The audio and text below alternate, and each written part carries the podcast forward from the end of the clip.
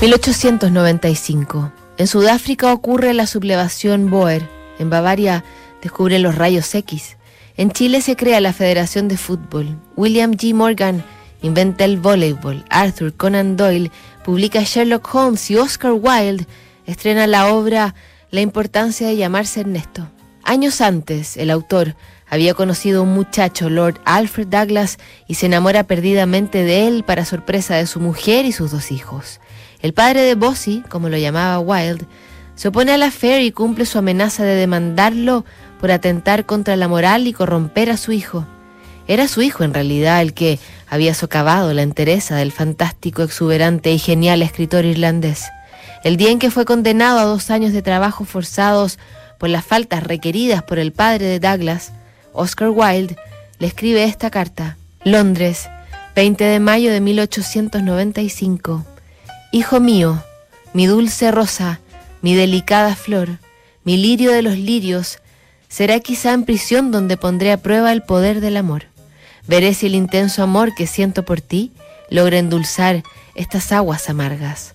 Ha habido momentos en los que he pensado que sería más sabio separarnos. Hay momentos de debilidad y de locura.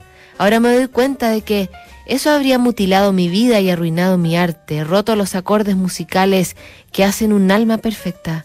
Aún cubierto de fango, te llenaré de elogios. Desde el abismo más profundo, clamaré por ti. En mi soledad, estarás conmigo. Estoy resuelto a no rebelarme, a aceptar todas estas atrocidades por devoción al amor, a dejar que deshonren mi cuerpo con tal que mi alma siempre pueda mantener tu imagen viva desde tu cabello de seda hasta tus delicados pies. Eres para mí la perfección. El placer nos oculta el amor, pero el dolor lo revela en su esencia.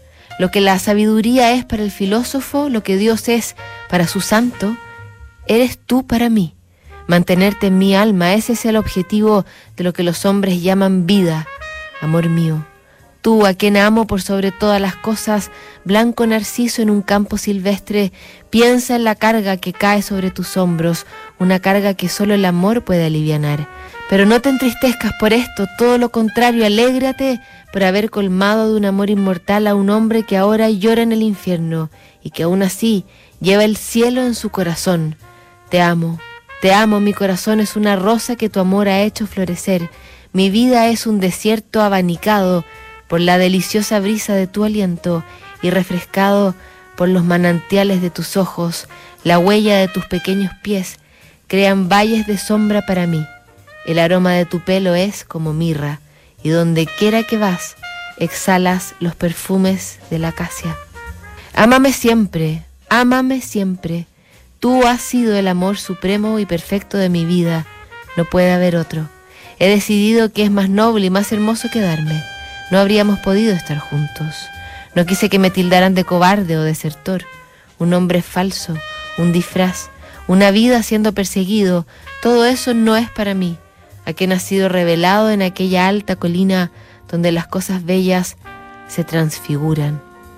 El más dulce de todos los muchachos, el más amado de los amores, mi alma se aferra a la tuya, mi vida es tu vida, y en todos los mundos del dolor y del placer, tú eres mi ideal, de admiración y de júbilo. Oscar. No estaría Alfred Douglas a la altura de ese amor. Abandonó a Wilde en su humillación, jamás lo fue a ver y terminó de destruir ausentándose al hombre que lo había amado. Desde la cárcel de Reading, Oscar Wilde puso su corazón roto y despechado en una carta que tituló De Profundis. Al cumplir su condena, estaba tan disminuido que no lo reconocían. Enfermo y solo, murió el autor del retrato de Dorian Gray, mientras el muchacho por el que perdió el éxito, la fortuna y la libertad le daba